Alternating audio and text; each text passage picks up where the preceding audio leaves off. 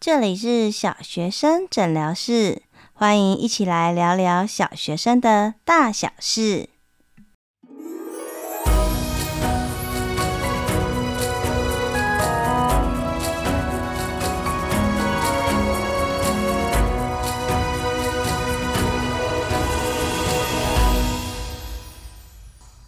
Hello Hello，我是依晨，欢迎大家再次回到小学生诊疗室。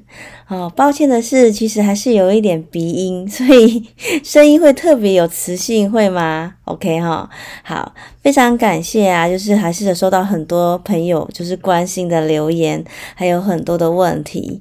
哦，例如说，呃，有一位是小鹿儿家长，他说谢谢老师给的资源，我觉得很棒，也推荐给很多人。哇，太开心了！如果可以对那些人也有帮助的话，那真是一件很美好的事情。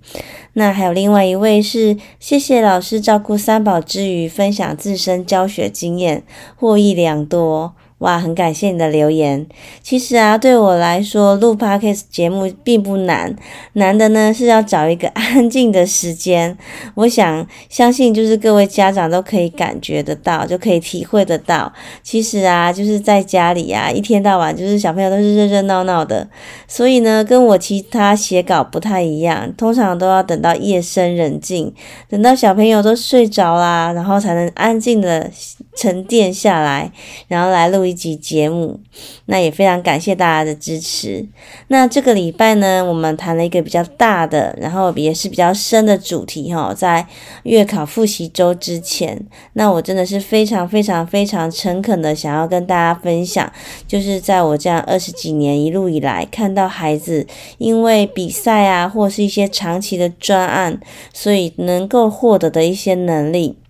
那上一集其实我们比较深刻的谈了一点，就是有关恒毅力的部分。好，那我们有稍微谈到一点，说，诶，怎么样在各个方面环境底下培育孩子的恒毅力？对于孩子来说，拥有恒毅力真的是一个。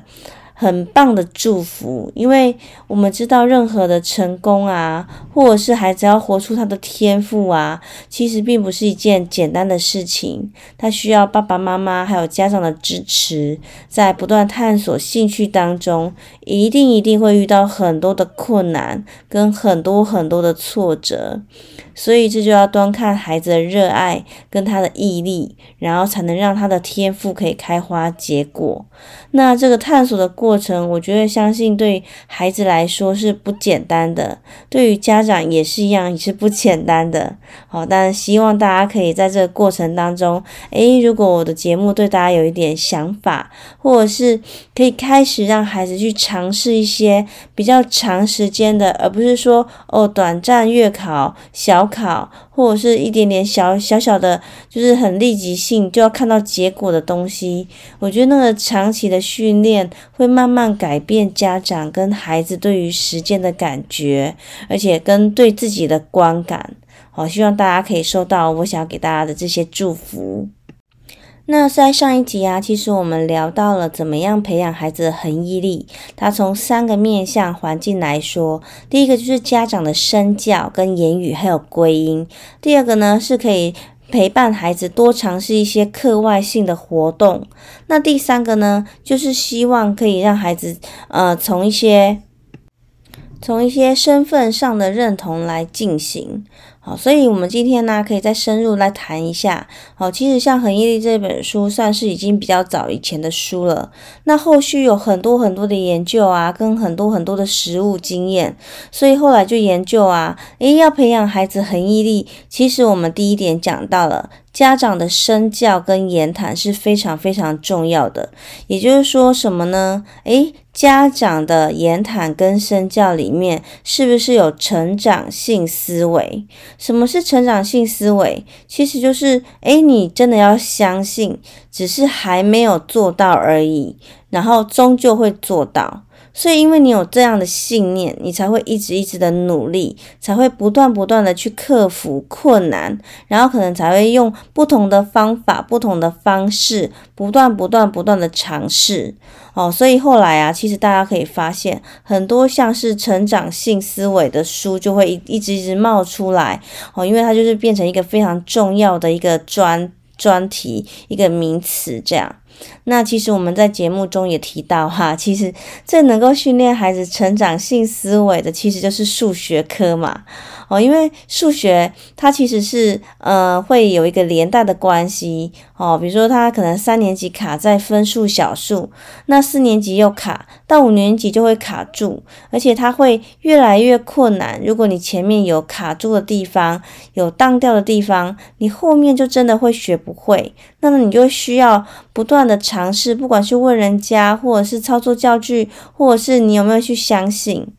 那说真的啊，其实我刚开始，比如说当呃高年级的导师，刚开始第一节课上数学课，其实我都是先请他写写给数学的一封信，诶，不然就是写说，诶，你的跟数学的关系怎么样？那如同大家猜测，百分之九十九的孩子都会说，他跟数学的关系非常的不好。他非常讨厌数学，他的数学能力不好，而且他有时候还会说：“哦，他可能遗传妈妈啊，或者是他们家数学都不好，所以他数学也不好。”哦，不知道大家听到这里会不会觉得非常的心疼，跟非常的就是很错愕，因为你会发现这些孩子他已经在数学上面受过太多挫折、太多伤害跟太多的失落。所以呢，他就把他数学成绩不好的这件事情归因在他本身就没有数学细胞。那个可想而知哦，像这样的孩子，他已经认为认定了他就是没有数学学习的细胞。那他会再花时间吗？往往不会。可是，所以它就会变成一个恶性循环，就变成一个打结了。好，所以其实通常第一课啊，我都会先请五年级的孩子，就是先放下心防。我会告诉他们啊，你之前数学学得好或不好，那都不重要。从现在开始，老师会认真牵着你的手，我们一起来让数学变得好玩，然后让它可以慢慢进步。只要你愿意，我们就会越来越进步。那你以为这样说完之后，孩子就放下心防吗？当然不可能啊！所以呢，在过程当中，我常常会用很多的桌游啊，像扑克牌啊，还有像教具啊，你会发现，我们就会，我就会假借这些游戏，就哎，我们这一节不上数学，我们来玩一个游戏。玩一个什么哦，什么抽鬼牌游戏，或者是什么一个新的扑克牌的游戏，其实它背后就是因数跟倍数。那孩子会很喜欢玩，玩到不想要下课。可是，在无形当中，他就已经学会了很多哦因数跟倍数的概念，甚至就已经把那些运算算得很熟了。所以，当他进到课本的时候，他才恍然大悟说。哦，原来老师你都骗我！刚刚在玩的这些扑克牌游戏，还有桌游游戏，其实就是刚课本上面的那些数学单元。哦，但是他上到数学单元的时候，就觉得，诶，他把那些恐惧放下之后，其实他也没有这么的困难。OK 哈，所以这个过程当中，我觉得家长跟师长的态度会非常的重要。所以我都会非常的小心哦，跟家长聊天的时候，或者是跟他洽谈的时候，哦，怎么样选择适当的言语，让家长对于孩子还是要抱持着、抱持着是有信心的，是有信念的。像最近啊，我就有跟孩家长沟通，那家长就会说：“哦，我的小孩数学理解力真的不行，他应该是像我，因为我以前也不行。”我就会马上跳出来说：“妈妈，其实你的孩子他数学没有你想象这样不行诶，就是我就会举一些证据啊，比如说他刚开始学习的时候，真的是可能比较没有办法理解，可是等到像是最近期末了，回来复习或回来订正的时候，他一样可以学得很好。”所以我就会建议说，哎，妈妈，你在跟孩子哦说话的时候，我们也要稍微注意一下我们的用词。就是呢，你不是不会，只是这里本来就要多一点时间而已。好，或者是老师告诉我，你虽然那时候可能没有办法理解，可是过一段时间，你学的还是可以跟其他同学一样的好。你会发现啊，这些小小的言辞累积下来是非常非常可观，而且那个威力是非常非常巨大的。所以从家长开始啊，就要非常小心你的每一句话跟背后的价值观跟抱持的信念。那借由这样子成长性思维，是可以慢慢传递给孩子的。OK 哈，好，所以像嗯、我今天讲的会稍微大一点，那我们最后会把它收敛在比赛的部分。所以像这样子的过程当中，大家可能可以就想想象得到是，诶，从最小最小的单位，就是说话开始，我们缔造了一些比马龙效应，从赞美呀、言语啊等等等，都会影响到孩子。好，所以大家如果有兴趣的话，推荐一本就是《成长性思维》。呃，学习指南这件这这本书，那它后来还有一些操作指南哦，会比较适合家长或者是老师哦去看，然后有一些呃行动啊，或者是有些活动适合在家里跟孩子互动的。好，那这边就还蛮推荐大家的。所以呢，如果大家有兴趣的话，其实啊，齁，像我刚开始学习怎么样带孩子团体合作，我会把这些话就是写在我的讲桌，就是拿一张纸写再写下来，放在我的讲桌上，我就会常常使用，然后慢慢的就变换句型，然后然后慢慢的让它变成我的呼吸的一部分，就是想也不想，我就说，诶，你做的很不错哦，哦，只是这里的话，齁，可以怎么样怎么样怎么样怎样，这样看起来会更怎么样，就是这个。语言就变成一种习惯，就慢慢的流泻出来。所以最小的单位其实就是呃我们的语言跟我们的身教。那慢慢的再慢慢慢变大一点，诶，可能就是呃在学校里面就是可能是小小的作业，慢慢的缔造一些成功的经验，让孩子发现他其实可以做得到。再来，接下来就是我们讲的比赛。那比赛的话，其实我们前一集也有讲到说，呃，我们可以先从地方性比较小型的比赛开始。那当然啦，我们这一集就可以细细来说明比赛。刚开始当然不是就是把它丢到比赛里面，哎，你自己要努力哟，然后人就跑掉了。其实没有诶，哦，其实在面对比赛的时候，我这里有一些简单的 SOP 可以分享给大家。好，其实第一个比赛很重要的一定是比赛的评分项目跟比赛的一些呃规定啊、条件啊、细项啊。所以第一次我通常都会把比赛的就是要点印出来，带着孩子好好的看过一遍。哦，比如说，诶，在比赛里面你不能出现任何有关校名跟名字，诶，这一点就非常重要。哦，还有比赛的时候像什么题目啊，或者它的配分标准。哦，像有些比赛它是比较着重创意的，有些比赛它是比较着重文词的，那就不太一样。就让孩子知道说，诶，我们要参加的比赛到底是怎么样的比赛，评审大概是怎么样的想法，让他对于这些评审有一个概念，然后再进行作品的创作。好，那再来慢慢的，我们就会去研究，我就去搜集这个比赛它的历届得奖作品。这也是非常重要的哈，因为我们知道，其实，嗯、有些人会觉得比赛是一种限制想法啊，他可能太多框架了。我觉得也是蛮认可的，所以千万不要就是让孩子就参加一种比赛而已，你可以让他多方参加不同不同的比赛。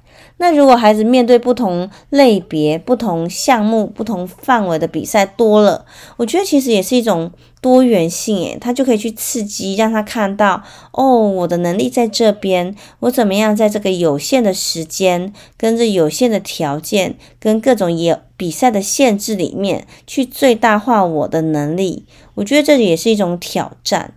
那我就去收集各种不同比赛的历届作品。好，或者是历届影片，如果是说读类的，就是历届影片，让孩子看一看观摩。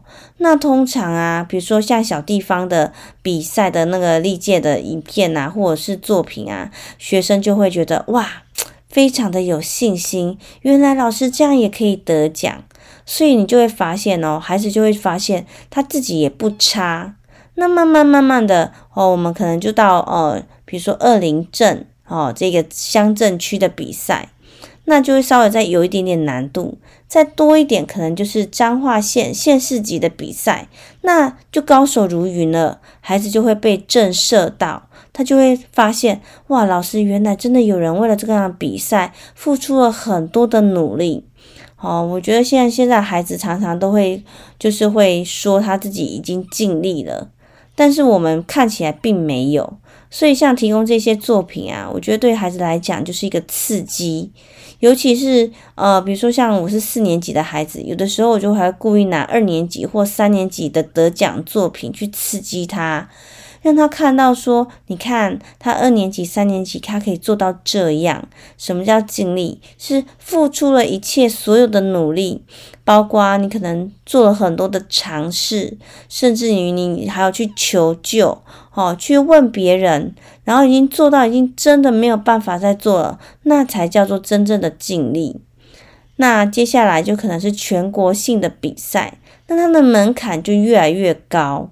哦，可是你会发现呐、就是呃，他的成绩，比赛的成绩越高，对于孩子本身的那种自信心的呃提升程度，当然也是最高。好，那带孩带完孩子看完这些历届作品就结束了吗？没有，其实很重要的就是会开始去分析，会去分析说，诶，你说说看，你觉得为什么这项作品会得奖？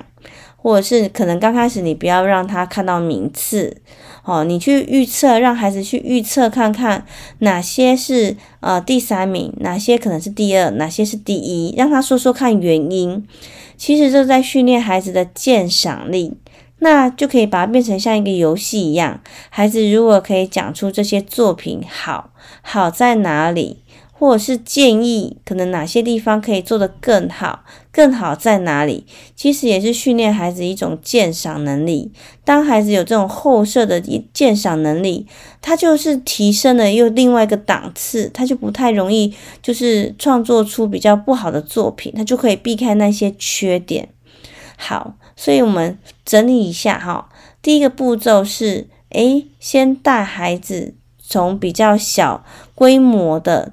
校内的、班级内的，或是区域性的比赛开始，慢慢的到乡镇区的比赛，再来慢慢到县市级的比赛，再来才到全国性的比赛。那第二步呢，一定是先把比赛办法规章印出来，一列一列、一条一条的去检视。那到第三个部分呢，诶，我们就可以看到历届作品。或历届得奖影片，先把名次盖起来，让孩子去预测看看，你觉得你看到什么？你觉得哪些是哦优等的？哪些可能是次次级的？哪些可能是就是可能是名次比较后面的？让他去评鉴一下，思考一下，并说说看他的理由。好，培养孩子的鉴赏能力，让他可以换位思考。如果你是评审。你这个评审，这个比赛的要点是什么？你会以哪个为呃优等的？哪些作品是有符合这个比赛所需要的要点的？诶，当孩子有这样子换位思考，他就等于是有点读者意识，他会站在评审的目光去看，哇，那这个能力就又高更更高一级。那接下来当然就不是丢给孩子哦，那你就要开始反向操作哦。比如说像这个是文章，是一篇作文比赛，那你就要去思考，你去看看这些作品它的取材有什么特别的点哦，它都不是用日常生活中看得到的，它可能是取材就比较特别有故事性的。那它的铺陈呢？它的结构呢？它的呃，它的遣词用语呢？哦，那或它的形式呢？它的文体呢？哦，带着它一一项一项再细致的去看。那再来，比如说你可能是一个哦花灯的彩绘的比赛，借由看之前不以前历届作品，优秀的作品，然后你去看到，诶，它的主题是怎么定的？它的颜色啊，它的装饰啊，或者是它的色彩运用啊，甚至它的命名，你可以发现一个比赛，它不是只有就是这么简单而已，它其实有很多很多很多的项目。那例如说像是小书比赛，你就可以去看到，诶，它的构图，或者是它的那个小书的开本多大哦，配合它的主题，它的主题是怎么样使用的。如果今天你的绘画能力不好，你可以怎么样？你可以用剪贴的，或者是你可能用拍照的，哦，等等等。那如果你的绘画能力不错，诶，你可以尝试用怎么样可以仿照，或是思考他用的媒材，我可不可以有类似的，或是我看了他的作品有什么想法，不能很像，你要有自己的想法去创造你自己独一无二的作品。那如果说，哦，你是说眼泪的比赛，你就可以去看呐、啊，诶，这这些呃比赛优胜的选手。它的内容怎么样？光从内容选择就是一门学问。再来，它的服装，然后它的口条，或者是它的呃手势哦，还有它的台风等等。诶，你可以做到哪些部分？那我们不一定每一项都要跟优优秀的比，我们可以去思考别人的优点是这些，那我的优点是什么？有没有特别的形式可以让我发展我的优点，而隐藏我可能比较不好的地方？好，好，这些都是在过程当中要带孩子去看的。那接下来就要看比赛的时间，拟定时程，然后按表操课。过程中越大型的比赛或历时越久的比赛，孩子难免会怠惰或是逃避。那这下子我们就要开始去思考，这孩子的个性怎么样？我要怎么样跟他讨论？怎么样可以再重新激发起他刚开始想要参加的那个冲劲，或是他的问题是卡在哪里？我们要帮，要帮到什么程度？有没有方法是可以帮助他，让他自己愿意站起来，然后把这个作品结束，或者是真的是影响这样子的比赛？那如果这孩子已经可能已经呃出现一些状况，真的没有办法参加了，我们要怎么样去安抚他哦？或者是这个孩子是呃对自己要求比较高，自尊心比较强，要求比较完美，你可能要对他说话的方式也要不一样哦。所以这些都是考验，就是师长们的智慧。好。所以呢，我们接下来就是再继续说哈。那除了像比赛以外啊，其实嗯，有很多教师啊，或很多家长啊，哦，他们会用各种各式的方式，然后进行更深刻的学习。不止像比赛哈，比如说可能是有一些是像我们学校还有另外单车社，那么单车社最后的目的是要单车环岛。哇，那就是又更大的。那有些学校他可能会去爬山，那这也是一种，呃，算是体能性的专案，同时考验孩子的体力跟他的意志力。那有些老师们可能会带各式各样，因为老师的专长不一样，而带不同的专题呀，或者是 PBL 啊，其实都是在训练孩子他的恒毅力跟他的成长性思维。有些比如说擅长木工的老师带着孩子做木工，最后做出作品展出；有些呢可能带着孩子哦，可能做一些乐器。哦，可能就是弹奏乐器的学习，哦，等等等。那我觉得其实，嗯、呃，不同的项目有不同的风景。像有些我有认识很厉害的老师，带着孩子摄影，最后开设摄影展。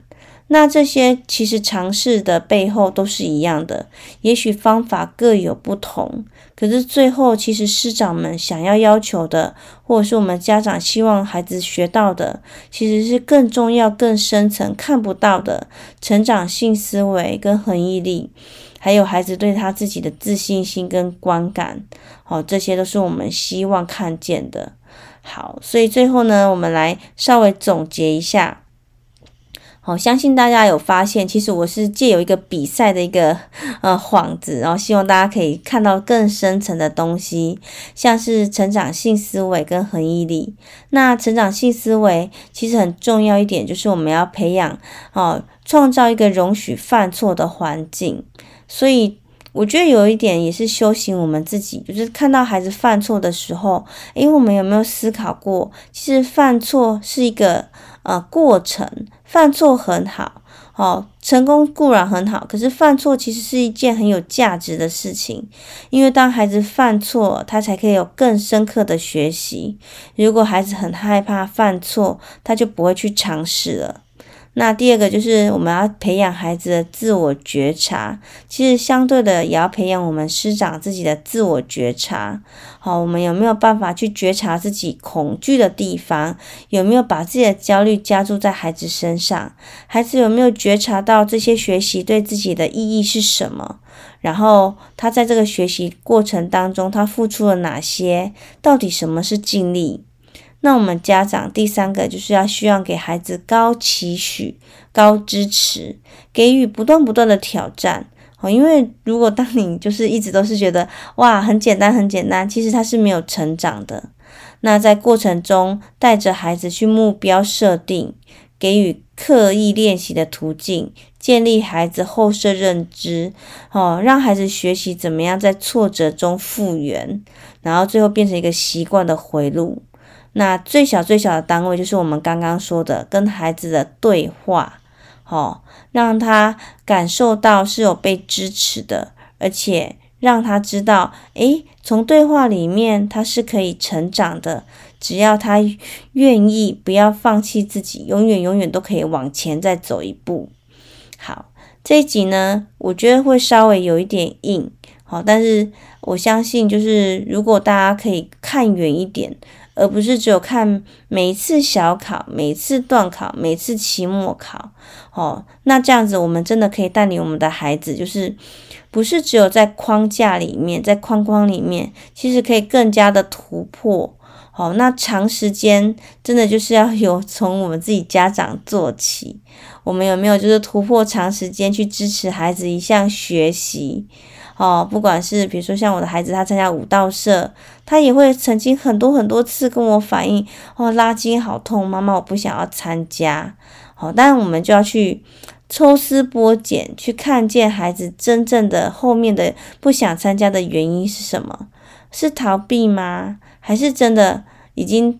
痛苦了，已经没有办法继续了，还是只是因为嘴巴说说的，或者是他可能其实是有一个困难点，希望家长去支持。那突破之后又海阔天空，其实他中间有好多好多的细节跟脉络。那在这样过程当中，因为他已经算是已经学了四年了。哦，那你会发现，当他只要上台表演一次，他获得掌声跟自我要求的那种成就感，或是拉筋过后，诶，他对自己那种观感在提升了，都可以支撑他再往前一步。那如果他真的觉得，诶，他已经够了，没有办法再往前一步了，那家长也要去感受到他情绪的变化，然后接纳他，然后告诉他，嗯，妈妈看到你这样一路走来，已经练得很辛苦了。那如果真的要放弃，放弃也是需要勇气的，妈妈也支持你。好，所以在这个过程当中啊，其实会有更多更多，就是在每天的功课啊，或者是哦半每半学期一次的期中考、期末考当中，哦，它可能是延续一学期的、一学年的、一年的、两年的以上的学习，其实会更加的深刻，尤其是在真实环境里面的学习。好，他学到的一定是更多、更丰满。好，学习到更多有关生活的恒毅力跟成长性思维。好，希望这集节目对你有一些启发。好，那也许你已经在路上了，或者是你还没有开始。好，那我都希望你可以跟孩子一起踏上这样子恒毅力、长期的成长型思维的道路。好，希望今天的节目对你有一些启发。那如果有任何的问题，欢迎你到小学生诊疗室的粉丝团来跟我做互动。如果有任何的问题，也欢迎你在呃，就是在许愿池上面留下。好，我会努力的，就是可以在各集节目当中，我希望对你有一些好的分享。那如果可以的话，就是在小额赞助的部分，我也会非常感谢你。希望你有美好的一天。我们这期节目就到此结束喽，拜拜。